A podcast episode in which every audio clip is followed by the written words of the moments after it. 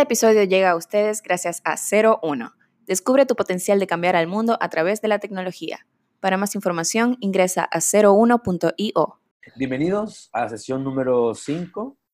Espero que estoy correcto, sí, la número 5 de Datos en Acción.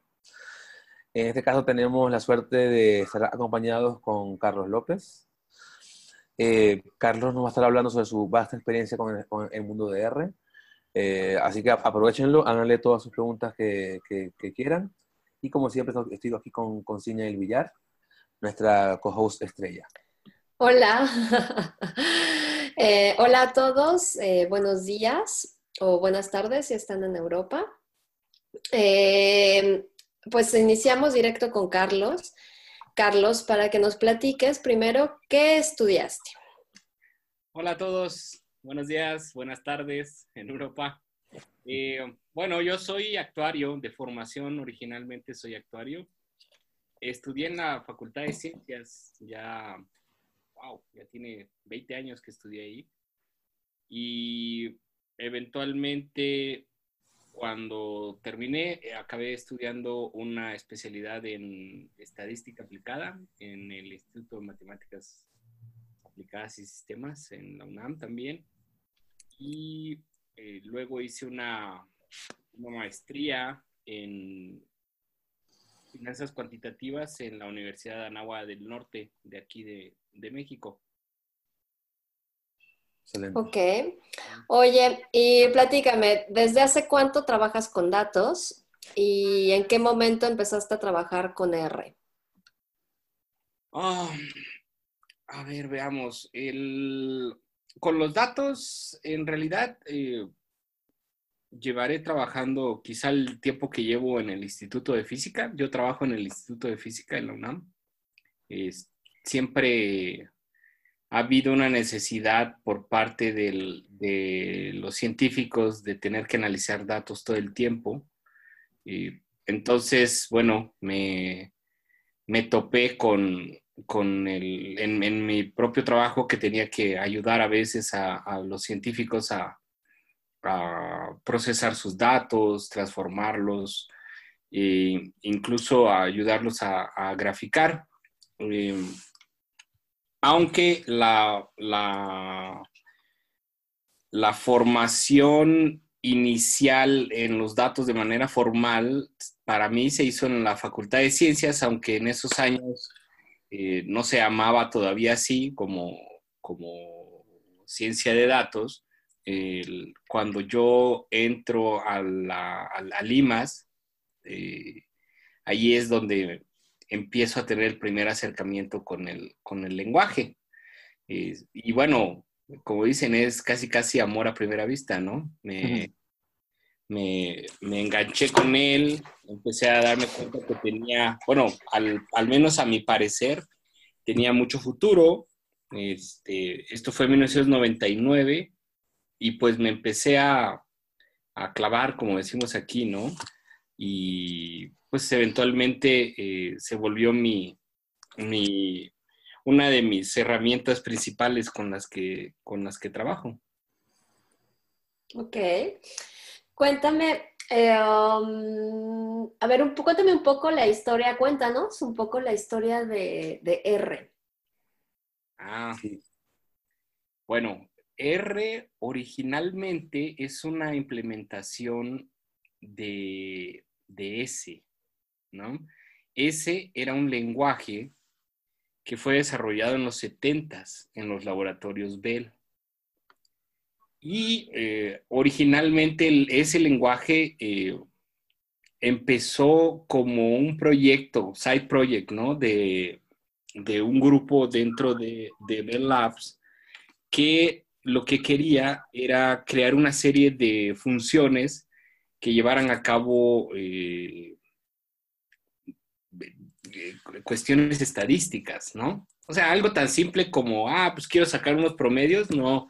Eh, empezaron a, escribir funciones de Fortran para, para poder eh, implementar todas esas, esas, funciones. Eventualmente, este, bueno, Bell Labs, como paréntesis, Bell Labs en los 70 fue una de, de las compañías que más empleó a científicos de la computación en esos años. Era como el, como el Google de la época, algo así, ¿no? Exactamente, prácticamente era el Google. Toda la, la, mayor, la gran mayoría, es muy curioso porque la gran mayoría de las innovaciones de Bell Labs este, han tenido repercusiones hasta ahorita. O sea, y en todos los ámbitos. O sea, si ustedes revisan la historia de la ciencia en general, este, Bell Labs eh, hizo muchos avances y casualmente muchos fueron de pura casualidad, ¿no? Es este, es este tipo de cosas donde dejas a los científicos que hagan, hagan, hagan, hagan y de pronto, ¡prum!, aparece algo, es, eh, no sé ni cómo llamarlo, o sea, tal vez es una cosa emergente, ¿no? Como que eran proyectos de, experimentación, ¿no? Así me suena un poco, y en, en, donde empezaba apenas, pues algo muy importante era justo que era donde estaban los científicos de ciencias de la computación, ¿no? Exacto. Que se podían aplicar a todas las áreas que había al interior de Bell Labs, ¿no? Porque sí había un poco de todo, ¿no? Alguna vez leí... Imagínense, yo leí un libro que se llama My Life as a Quant de Manuel Derman, eh, que fue un pupilo de, ah, ¿cómo se llamaba? Olvidé su nombre. Este, de un premio Nobel de Economía que descubrió junto con alguien más, como Merton, este, las, las, hicieron las primeras eh, derivaciones o las primeras eh, fórmulas para tratar de evaluar derivados. No sé si recuerdas eso. Este, eh, bueno, Derman trabajó en Bell Labs también. ¿También? Ok. Sí, y fíjate que cuando Derman entra a Bell Labs, se da cuenta que la formación que él llevaba, él era físico, y era físico de partículas, había estado en, ¿en dónde? En Oxford, me parece, en el área de Nueva York más bien. Este, trabajando con los grandes físicos, incluso con Feynman y todos ellos. Eh, y, lo curioso es que de pronto se da cuenta, eh, fue, fue, una especie como de lección en humildad, ¿no? Porque, eh, pues bueno, eran físicos de partículas. Imagínate, están tratando de, de desentrañar los secretos más profundos de toda la, de todo el universo prácticamente, ¿no?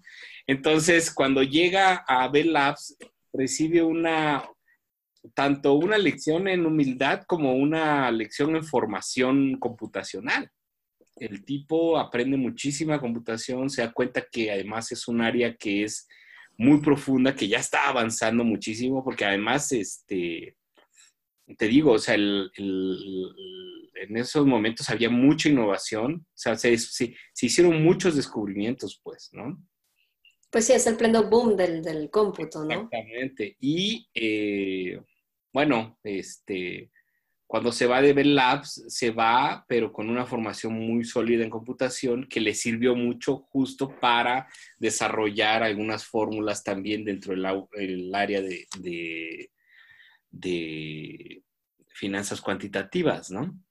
Este, pero bueno, volviendo a la historia de no, pero está súper interesante porque eso también como que nos da un panorama en general. Yo, y toda esta ola este, implementan ese y bueno, la gente que lo implementa son, tienen formación computacional, pero también estadística.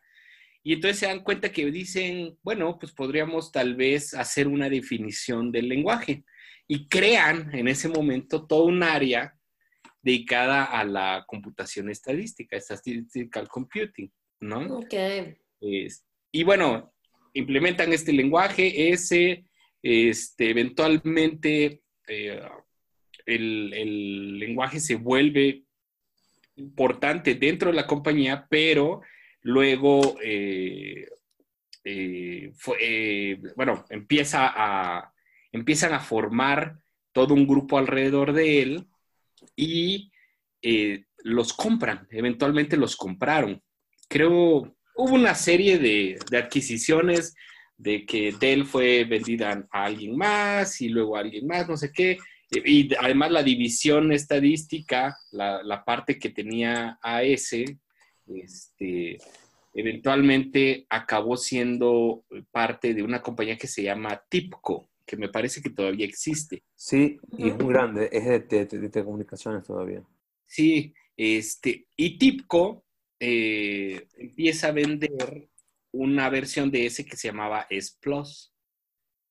Ahora, Todavía no sé si se venda. Lo que pasa es que R ha tenido tanta popularidad que es muy probable que los Es Plus, creo que, creo que sí. Tanto, creo que se utiliza en cuestiones sociales. Hay muchísimos. A mí me ha pasado en Francia todavía traducir cosas de S Plus. Sí. Entonces, bueno, eh, el problema aquí, siempre, siempre en el siempre se, se el, o sea, como la, es, es muy común ver el, este caso, ¿no? Tienes una, un software que te sirve, pero de pronto es muy caro, y entonces eh, los estudiantes o los investigadores eh, en algunas universidades pues no tienen suficiente dinero para andar, para andar, pagando licencias y pues dicen, bueno, pues, ¿por qué no lo implementamos? Y eso fue lo que sucedió con R. Agarraron, este, olvidé el nombre de los, de los son de Australia, ¿no? Los que lo implementaron. No, son americanos también. ¿Americanos? Ok. Eh, bueno, era, es eh, un par, Ijaca y el otro, olvidé también el nombre. Pero el punto es que hacen una primera implementación, ellos también, con la definición, porque además este, eh, en, en Labs también publicaron un libro muy famoso que se llamaba algo como introducción a la eh, eh, estadística computacional, una cosa así, pero en realidad el libro es un layout de todo el lenguaje, ¿me entiendes? y entonces eh,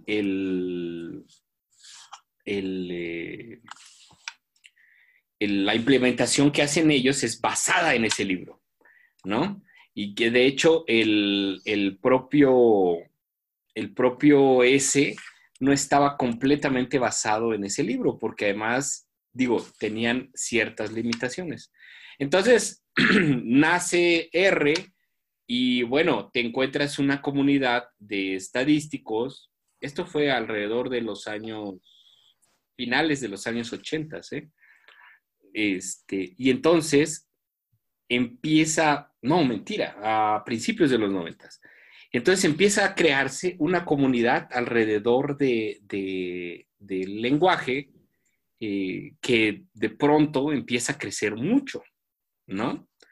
Porque te encuentras, digo, es muy curioso también porque este, R nace justo en el boom de todas estas tecnologías libres. O sea, en, imagínate, en los 90 estaba apareciendo Linux, estaba apareciendo Apache, ¿no?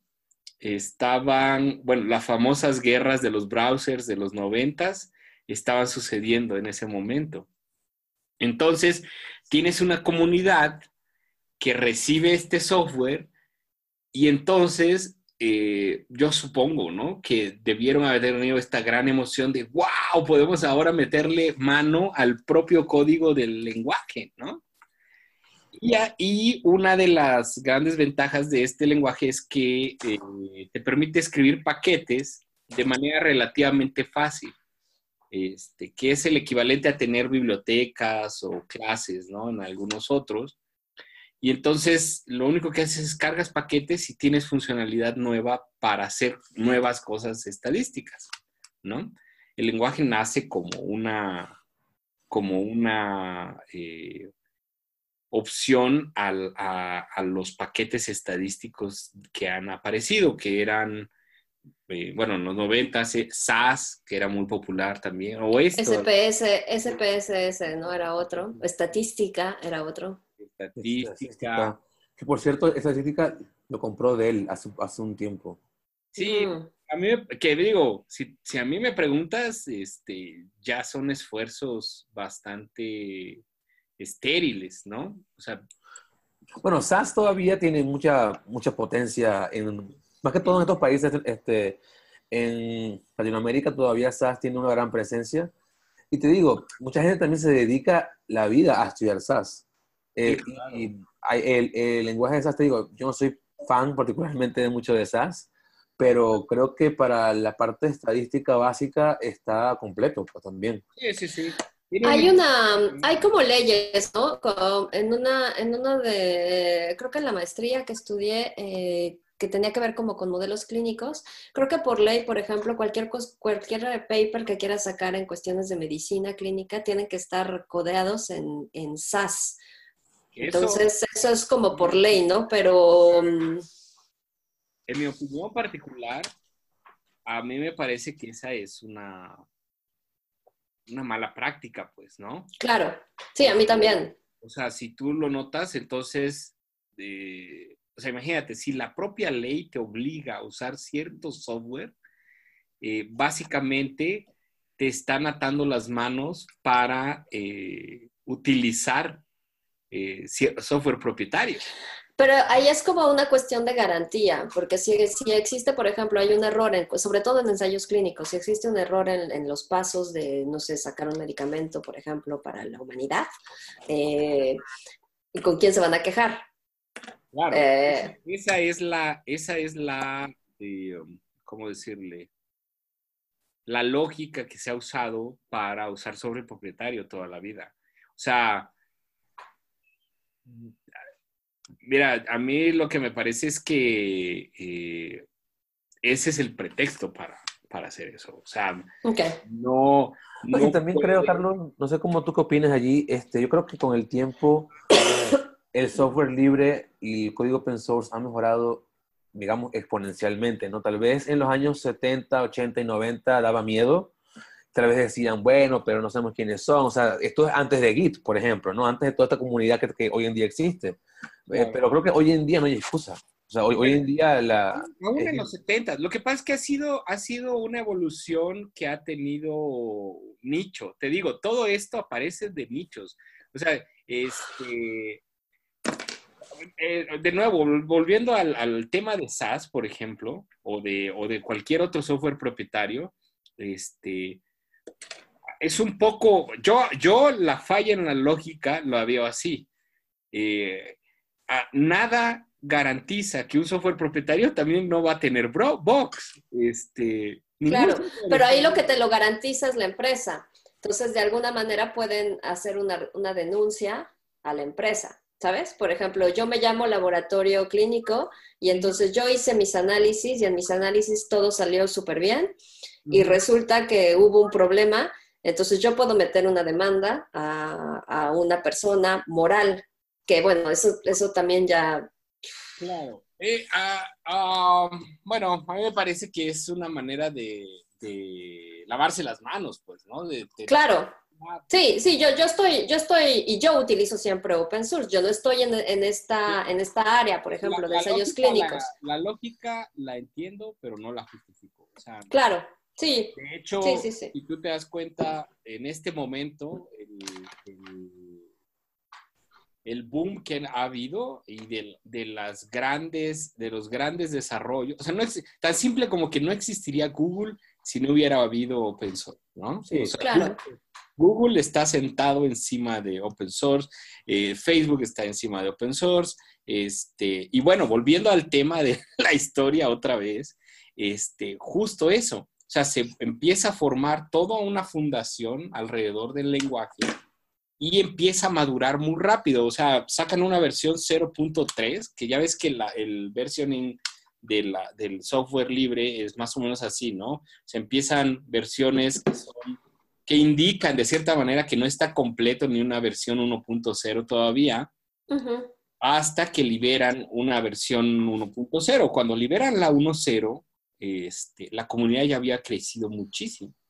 Y bueno, es imparable. Hay más de, o sea, ah, digo, ahora fast forward eh, 20 años, y, no, 20, casi 30 años, y te das cuenta que, que bueno, eh, llevan más de, hay más de 10.000 paquetes en el en CRAN, ¿no? O sea, 10.000 bibliotecas distintas para hacer distintas cosas. Antes yo tenía la, la manía de ir siguiendo los paquetes que van apareciendo, pero ahora es tan rápido que ya no puedes este, seguirle la, pista, pues son demasiados, ¿no? Este, Oye, esto, del, esto del CRAN, ¿qué es? Explícanos, porque tal vez tengamos a, personas que, no saben. Ah, ¿Qué diferencia hay si yo hago un paquete y yo lo publico en mi sitio personal o si está publicado en CRAN? bueno, CRAN, eh, lo que dice, eh, CRAN es un, una especie de depósito, ¿no? Donde tú cuando instalas un paquete en R, este, ejecuta, es como pip o como eh, ¿cómo se llama el otro instalador de Python? Conda. Conda, ¿no? Aunque Conda es un concepto un poco más amplio, ¿no? Es una distribución completa, incluso distribuye otros lenguajes, eh, incluido R, ¿no? Pero bueno, el punto es más o menos ese, como pip. O sea, es un depósito donde si tú ejecutas un comando eh, o una, una instrucción más bien del lenguaje, una función, mandas a llamar una función que lo que hace es instala un paquete, pero eh, el paquete lo baja de internet, de la red, este, directamente de CRAN y hay mirrors en todo el mundo. Entonces, cuando el sitio oficial de CRAN este, tiene una actualización, se replica a todos los mirrors del mundo y entonces cuando tú instalas tu paquete o cuando mandas a llamar el instalador por primera vez, este, te dice, bueno, ¿qué instalador quieres usar? ¿No? Y le puedes decir desde cosas como, ah, pues quiero que, me, que uses el más cercano geográficamente. Entonces, bueno, hay todo un algoritmo que trata de ubicarte eh, geográficamente y de, encontrar cuál es el, el, mirror más cercano para que sea más rápido, que eso puede ser también ambiguo todavía. Eh, y, eh, bueno, te, te baja el paquete y te lo instala. Entonces, eh, tiene esa ventaja, ¿no? CRAN es un depósito donde puedes poner tus, tus paquetes para que puedan ser instalados de manera fácil, pero, este, fíjense, como todo está cambiando muy rápido, eh, hace quizá unos tres o cuatro años, mucha gente empezó a, a subir sus paquetes a CRAN, a CRAN, perdón, a GitHub, ¿no? Entonces, hay un paquete de R que se llama DevTools y DevTools te permite instalar paquetes desde GitHub. Pero Carlos, una, una, aquí una pregunta. Según tengo entendido, este, también cuando uno quiere subir a CRAN algún paquete, tiene que cumplir algunas mínimas requerimientos de testing, ¿no? O sea que si cuando tú subes un paquete a, a, GitHub, ahí sí no está nada garantizado. Sí, sí, justamente. O sea, CRAN además tiene una serie de curadores, hay todo un comité que eh, al menos te garantiza que el paquete va a funcionar con la versión que estás ejecutando. Porque además, bueno, como el lenguaje también va cambiando, cada vez cambia menos porque ya la, la especificación ya está muy estable. Este, pues eh, hay una serie de eh, curadores que están revisando que el paquete funcione eh, perfectamente, haciendo unit testing y todas las cosas necesarias para que el paquete funcione. Y además, otra cosa que es importante es que las versiones de, de CRAN son binarias. O sea, tú bajas un paquete ya compilado, ¿no? Y eso garantiza, te digo, que vaya a funcionar. Mientras que, el, que si lo, lo, bajas de GitHub, bueno, tienes que hacer toda una compilación. Si no tienes paquetes, tienes que instalarlos del propio sistema operativo. Y bueno, puede ser más complicado también, ¿no? Oye, Carlos, aquí otras dos preguntitas rapidito. Una, ¿R está basado en C? ¿Perdón? ¿R está basado en C? O sea, ¿está construido en C? Si está escrito en C el lenguaje. Sí. Eh, algunas partes, el core este, principalmente está escrito en C. Eh, otras están escritas en C ⁇ las cosas más modernas y las que necesitan eh, también, ¿cómo decirte? Las que necesitan hacer number crunching, ¿no?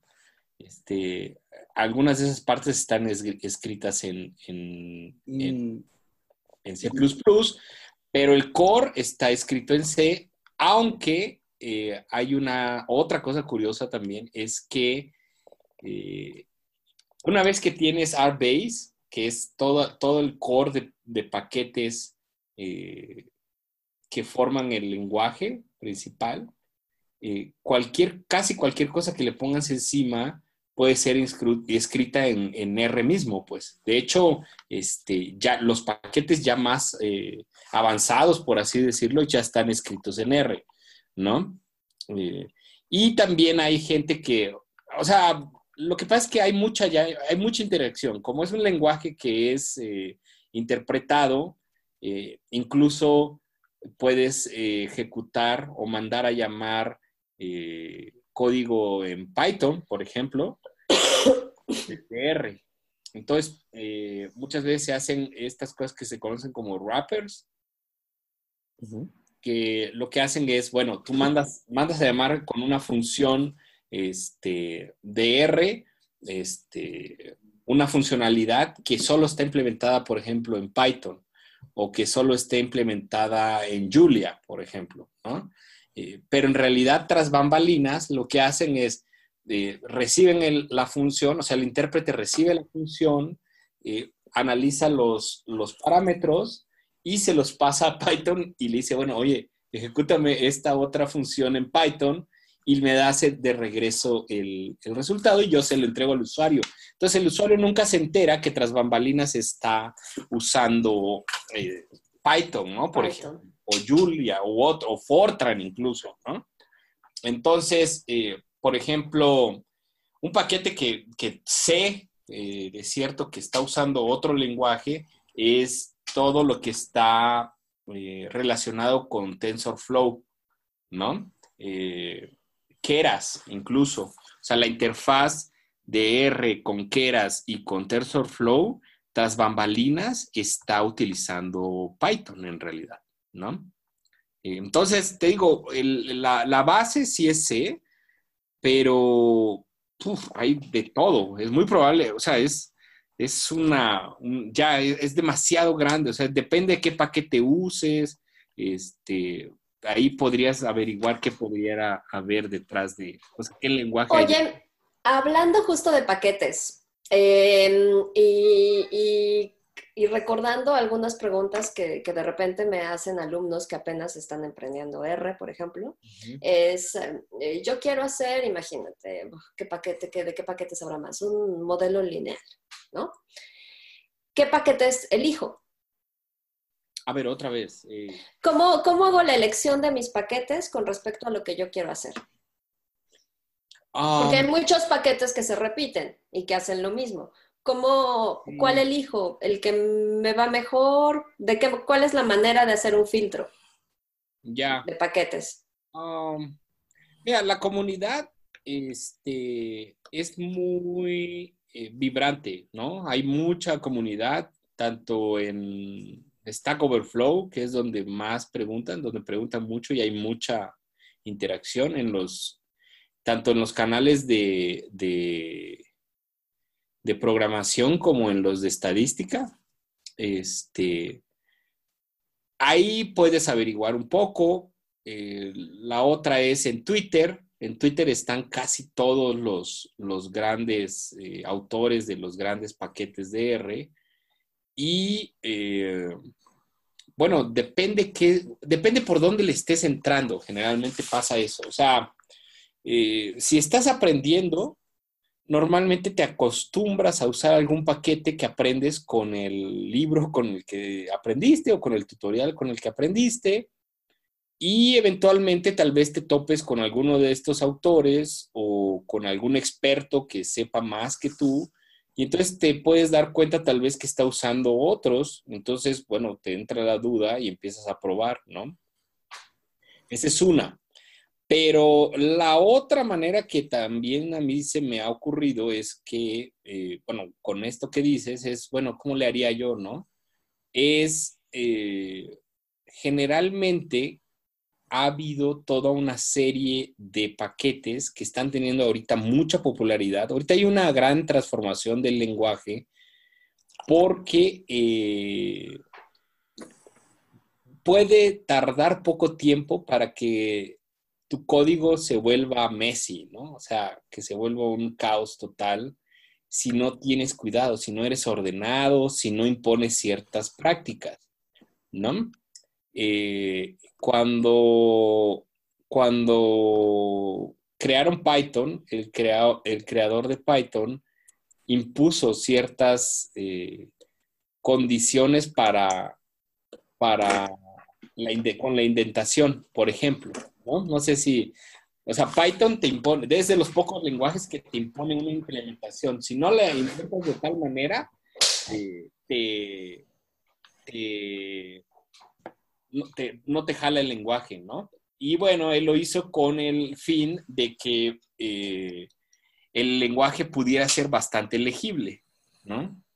Justamente ayer con un amigo hablábamos de eso y me dice, mira, yo conocí un programador con el cual podría yo ponerle un contraejemplo a Guido Van Rossum, ¿no? De que, o sea, sí puede, aún con esas imposiciones de la indentación, se puede escribir código espagueti, ¿no? O sea, un código muy cochino.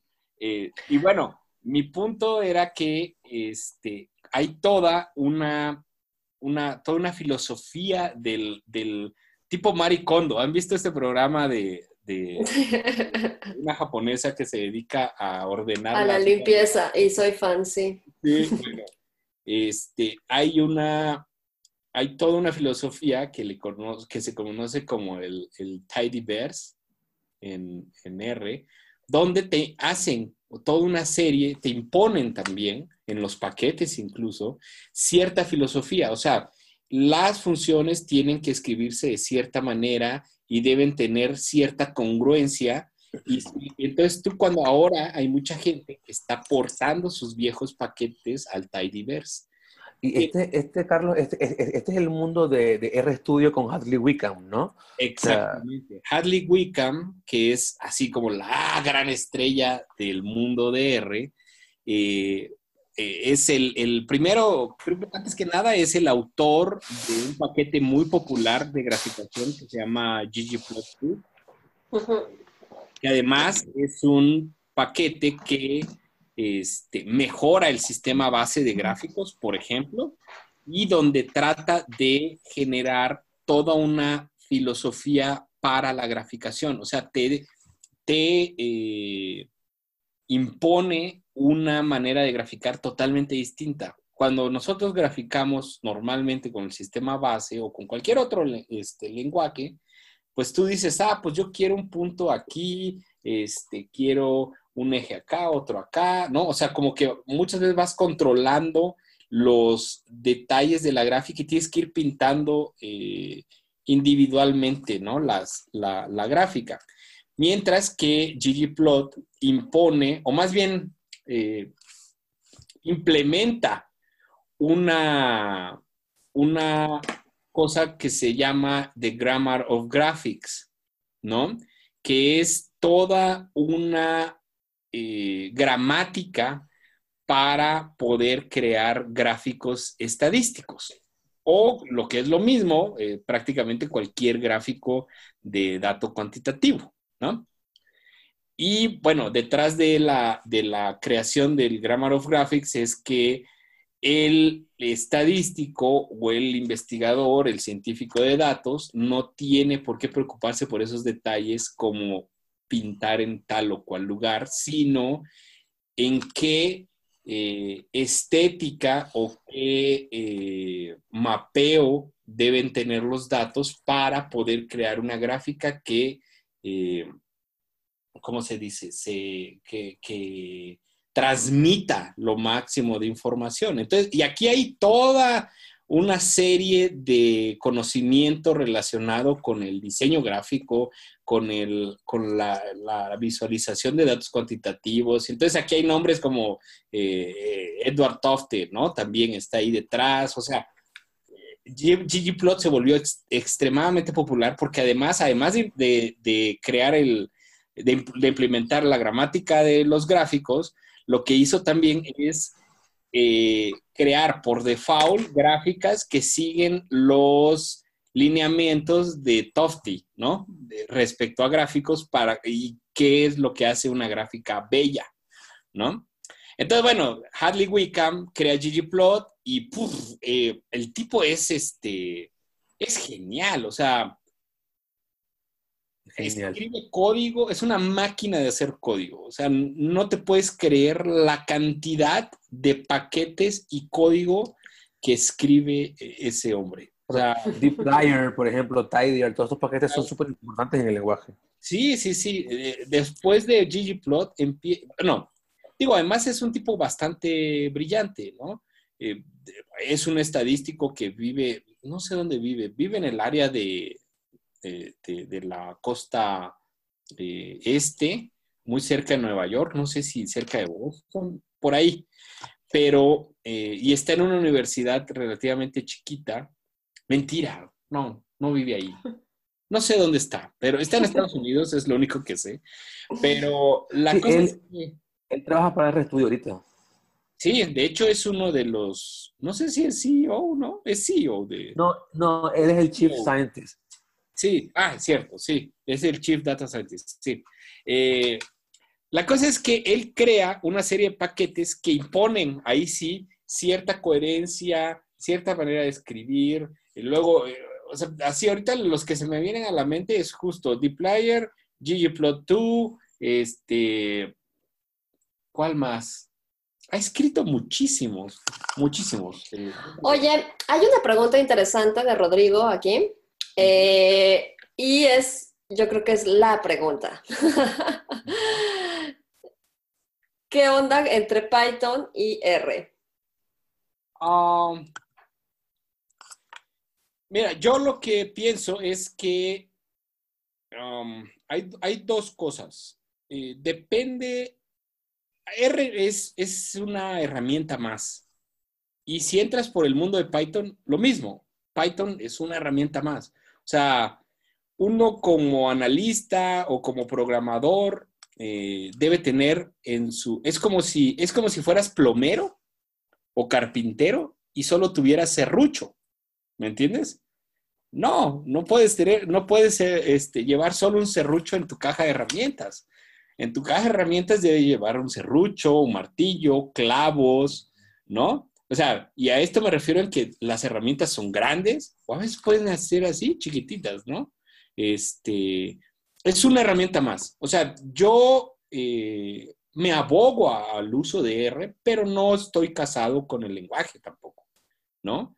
Hay cosas que me parecen maravillosas de, él, del lenguaje, y otras cosas que me parecen aberrantes, ¿no? Que digo, ay, ¿por qué hicieron eso? Este, por ejemplo, así, hablando de cosas aberrantes, imagínate, uno puede, o sea, una de las grandes ventajas de R es que puedes crear eh, ciencia reproducible, ¿no? O sea, y la mayoría de los científicos que hacen estadística o, o los que hacen análisis estadísticos, este, ahora se ha vuelto muy popular y además esto es maravilloso, que tú creas un estudio y lo que pones al público es los datos con los, creaste, eh, eh, con los que creaste el, estudio de manera libre, los pones a disposición o lo que puedas poner a disposición, lo pones a disposición y pones el código con el que llevaste a cabo el estudio y entonces es, el estudio está eh, al, al escrutinio público, ¿no? Entonces cualquiera puede venir y decir, ok, voy a comprobar si lo que dices en este paper es correcto o no, ¿no? Y eso es maravilloso, o sea, de- en, en términos científicos, no hay nada mejor que eso. Y por supuesto, se puede hacer con, con- con Python también. Pero mi punto era que una de las aberraciones es que este, para la versión 3.6, que salió hace apenas eh, unos 10 días, se les ocurre que las, las, este, las semillas para generar números aleatorios ahora generan los números aleatorios de manera diferente. Entonces, si tú creaste un programa en, en, en el pasado con una versión, digamos, la 3.5, ahora los números aleatorios se generan diferente y ya no vas a llegar a los mismos resultados. Sí, que es una aberración total. Y hubo así, toda la gente más importante que está trabajando puso el grito en el cielo. Y bueno, entonces te digo, a mí me parece que, que, que si me preguntan qué quiero aprender, qué debería aprender, R o Python o cualquier otro lenguaje, porque mucha gente, por ejemplo, se aboga a usar Julia, ¿no? Este, yo en realidad lo que haría es, pues aprende todo lo que puedas, aprende todo lo que puedas. E, eso sí, entre más cosas nuevas te proporcione, mejor, ¿no? Este, porque, por ejemplo, puedes aprender, mm, digamos que quieres aprender Fortran y quieres aprender C. Ah, ahí probablemente yo te diría, pues aprende solo uno, ¿no? Porque es un lenguaje compilado, ambos son imperativos, ambos pueden tener acceso a nivel, este, a muy bajo nivel al hardware de la máquina. Entonces, que está repitiendo cosas con la, misma. Si, si, la herramienta te da, o sea, es como si, otra vez, volviendo al, al ejemplo del carpintero, si lleva, no vas a llevar este, tres martillos, ¿no? Y que los tres sean más o menos del mismo tamaño, no tiene ningún caso, llevas uno nomás, ¿no? Eh, entonces, este, digo, mi, consejo ahí sería, bueno, aprende, eh, para empezar, si están empezando, aprende el que esté más cerca de ti, con el que te sientas más cómodo. Prueba un poquito de cada uno y el que te haga ojitos, pues ese, ¿no? Lo, interesante de R es que, por ejemplo, es muy, muy... Eh, te, te, te, ¿cómo se dice? Te cachondea, ¿no? Te cachondea si eres estadístico. Si vienes del área estadística... Nato, eh, recuerda que, es, que nos escuchan de varios lugares, entonces yo creo que nadie conoce el término cachondear. los que Oye, Carlos, me gustaría hablar ahorita de, algo acá también importante, ya que estamos en el tema de, aprender. Tú tienes un, curso en Coursera. Sí, sí, sí. Este, que quien quiere aprender R, eh, a ver, tú con tu experiencia, primero que nada, quieres saber cómo llegó Carlos López a hacer el curso en Coursera. Esa sería la primera pregunta. Y la segunda pregunta sería, este, ¿qué le provee a la gente este curso para aprender el lenguaje? Eh, bueno, el, ¿cómo llegué? A mí me invitó eh, un, amigo que era el contacto entre Coursera y, eh, y, la UNAM, ¿no? La UNAM y Coursera hacen un, acuerdo este, en el cual iban a eh, crear toda una serie de cursos en español. Me parece que la iniciativa fue de parte de la CUAED, que es la ay, me olvidé qué significa, es la eh, unidad de, educación continua, una cosa así. Déjenme, déjenme, lo googleo porque no, no sé, no me acuerdo qué significa. La CUAE. ¿Eso es de parte de la UNAM? La, la Coordinación de la Universidad Abierta y Educación a Distancia.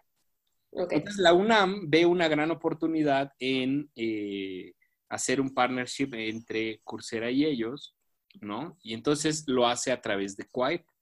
Quaed eh, hace el contacto, me parece, o tal vez lo hizo eh, Coursera, no, no, lo sé bien, no sé bien esa historia.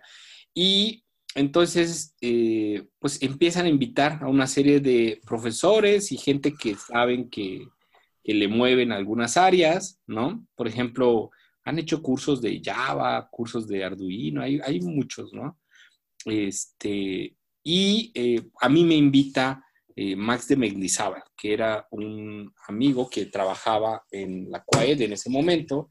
Él era uno de los, de los encargados de conseguir gente y yo, yo tenía muchos años teniendo ganas de hacer un curso de ese tipo. O sea, y les estoy hablando de muchos años, mucho antes de que Coursera existiera. O sea, a mí me pareció que había una gran oportunidad en, en la creación de contenido online cuando aparece la iniciativa del Open Courseware. No sé si se acuerdan del MIT.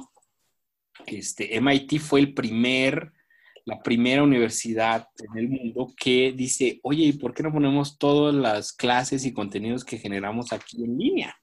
¿No? Entonces yo dije, wow, eso es maravilloso, eh, yo quiero ser parte de eso. Y entonces, eh, al principio empecé a hacer algunos, algunos cursitos eh, de cosas más que nada relacionadas con el uso de tanto de Linux, del command line de Linux, como de herramientas como Make y, o sea, GNU Make y, el shell de, de, de Unix, Bash y, así dice, y Git, ¿no? Hice tres cursitos muy chiquitos para la gente del instituto, ¿no? Porque mucha gente, muchas veces eh, me preguntaban, eh, oye, ¿cómo hago esto? Entonces iba con el investigador y le enseñaba, ¿no? Entonces me pasaba dos, tres horas este, enseñándole la misma cosa a cada investigador cada vez que me preguntaba. Entonces un día dije, ay, pues ¿por qué no lo, por qué no lo hago un screencast, así como lo hacen en, en MIT? Este, al principio fue complicado porque no había software tampoco en Linux para hacer eso.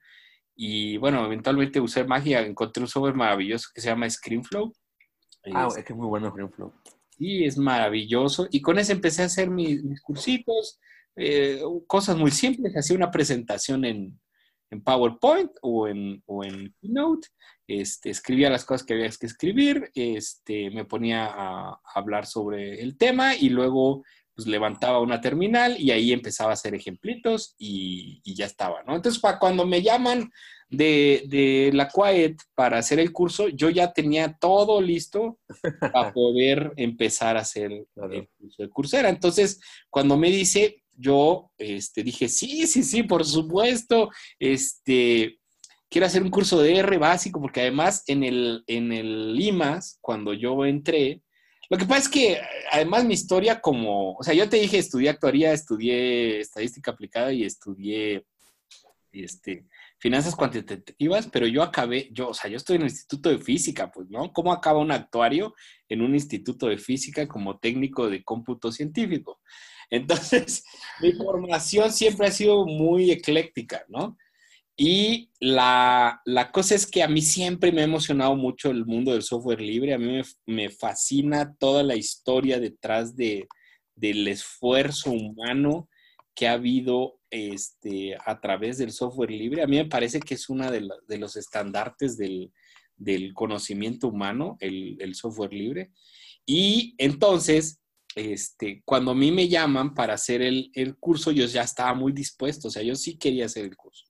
Entonces me, dispongo a hacerlo, lo, lo, lo, preparo, pero además yo tenía esta idea de, no, pues yo me la sé de todas, todas, y dije, y yo pensé que yo iba a grabar, o sea, te digo, yo tenía el software para grabar, este, dije, voy a conseguir una cámara me voy a grabar en cámara y todo eso. Eh, y, entonces, este, en Quiet me dicen, no, no, no, espérate tantito, pues, o sea, no solo tú, o sea, tú vas a tener todo un equipo que va a trabajar contigo de seis personas, donde una diseña, ah, bueno. sí, una diseña la, la, o sea, tan simple como las tipografías que se van a usar, los gráficos que se van a usar. Otro te anima a las cosas que tengas que animar cuando estás hablando. Otro te, te graba y te produce todo el sonido, este, toda la, cuestión audiovisual. Además, tienes un, eh, ¿cómo le dicen? Un, un pedagogo contigo y que está especializado en cuestiones de, de educación en línea. ¿No? Ya está versado, ya están versados en eso. O sea, la CUAED es un lugar maravilloso, o sea, tiene gente muy capaz y además también les digo, para mí fue una lección en humildad también, ¿no? Porque te decía, te digo, yo creía que podía hacer absolutamente todo. Yo me voy a grabar, yo voy a editar, yo voy a hacer todo, ¿no? Y entonces cuando empiezo a preparar el curso y a, y a, y a, a tratar de hacer las primeras grabaciones, me doy cuenta de que el trabajo es titánico. O sea, ese curso, este, a mí me tomó seis meses entre prepararlo y grabarlo solamente. Y eso fue lo único que hice. O sea, solo, lo preparé y a mí me grabaron. O sea, ni siquiera lo grabé yo, ¿no? Tardó seis meses en eso. O sea, fue muy largo, muy cansado, cansadísimo, es mucho esfuerzo. Y la verdad es de que yo tuve la, la fortuna de tener un equipo maravilloso que me ayudaron a, hacer ese curso. Entonces, así es como llegué ahí. La otra pregunta... Oye, y tu feedback, justo, eh, tu experiencia, eh, ¿cuántas personas han terminado tu curso? Eh, ¿De qué parte? Supongo que, como es en español, yo creo que de Latinoamérica en su mayoría. Mira, ahorita El curso continúa, o sea, sigue, sigue en línea. Hay, eh, ¿Cuándo se lanzó, disculpa Carlos? ¿Cuándo se lanzó el curso? ¿Cuándo se lanzó el curso? se ¿Cuándo lanzó se- en 2016, ya lleva tres años. Este, en junio del 2016. Hasta ahorita el curso lleva aproximadamente 100 mil eh, inscritos. ¡Wow! Sí, Felicidades, son- Carlos. Gracias, son muchos, muchos, muchos. Este, y el- Todos se conocen ya, ya. más o menos, sí. O sea, ayer tuve la, la- a- ayer falleció el doctor eh, Germinal Cocho, no sé si se enteraron, que es uno de los grandes físicos del país. Y digo, esto es eh, como una nota al pie. Estoy en el, en el, en el funeral y alguien se me acerca y me dice, oye, yo sabía que te conocía de una- de alguna parte y hasta ahorita me estoy dando cuenta que tomé el curso de crucera contigo, pues, ¿no? Y dije, ah, mira, qué chistoso, ¿no? O sea, de pronto a veces llega gente y me dice que me ha visto en el curso o que de algún lado ve mi cara y es justo por eso. No, como todo curso masivo en línea, el, el, el rate o la tasa de, de aprobación no es demasiado alta. O sea, si, si sobrepasas el 15% es mucho, ¿eh? Eh, entonces, en mi curso no es tan alta, eh, tengo una tasa de aprobación como del 10%, o sea que más o menos unos, unas 10 mil personas lo han aprobado.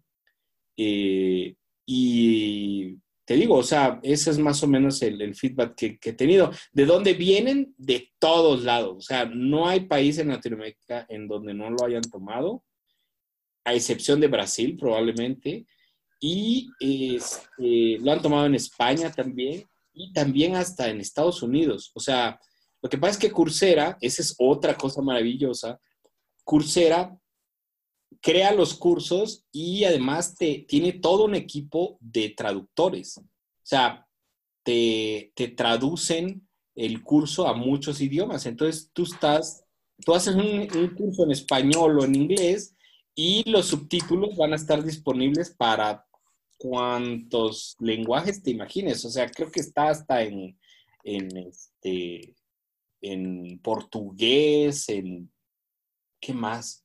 O sea, está en inglés, en portugués, en italiano. eh, Una pregunta, Carlos. ¿Tu curso de Coursera es gratuito o es de o se tiene que pagar? es, es gratuito. O sea, es en- está en el esquema que se usa en Coursera, que es tú pagas eh, el, eh, el certificado. O sea, tú puedes tomar el curso gratis y solamente si quieres el certificado pagas una cantidad, pero la tienes, me parece que la tienes que pagar al, al inicio. No puedes, no puedes tomarlo y a la mitad decir, ah, siempre sí lo voy a querer y ya te van a... No, o sea, vas a tener que volver a resetear todo para poder tomarlo. Claro. Oye, Carlos, ¿qué te parece si, si ya no se nos pasó el tiempo rapidísimo? Y, sí, ¿verdad? sí, ¿Qué te parece si respondemos algunas de las preguntas? Claro, claro. Hay una de, a ver, ¿qué bibliografía recomiendas para aprender R? Y como, bueno, tu curva de aprendizaje, pues, saben, yo creo que ella es diferente, es difícil decir, pero en la media, ¿cuál sería la curva de aprendizaje de un alumno medio, por ejemplo? Y tips para el aprendizaje de R. Ok, la, la primera de- re- respecto al, al lenguaje, ya mencioné un nombre, o sea, Hadley Wickham, no hay mejor autor de libros de R que Hadley Wickham. O sea, el tipo tiene ya tres libros, al menos, y ya está por sacar uno más. Tiene el de...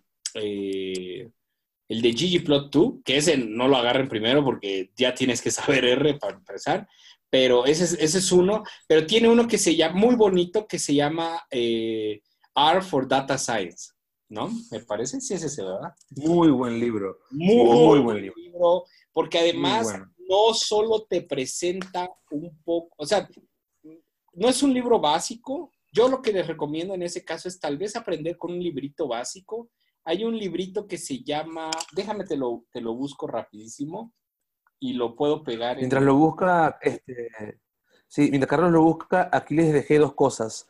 Les dejé el link del curso de Carlos y debajo está el link del libro de Harry Wickham que está gratuito en línea en su página, por cierto. Es exactamente, es gratis. Este, hay un libro muy bonito, muy simple, que se llama Learning R, a Step by Step Function Guide to Data Analysis, que es también de O'Reilly, que es esta editorial que hace libros técnicos, pero que son muy fácilmente leíbles. Este, o sea, necesitas aprender primero las bases del lenguaje. Si no quieres aprender el, lenguaje eh, con un libro, tal vez te, te, valdría la pena que le echen un ojo a algún curso en línea. Por supuesto, le echo porras a que usen mi, mi curso. Eh, eh, tratando de responder la pregunta. Este webinar es pública, está, está promocionado por Carlos.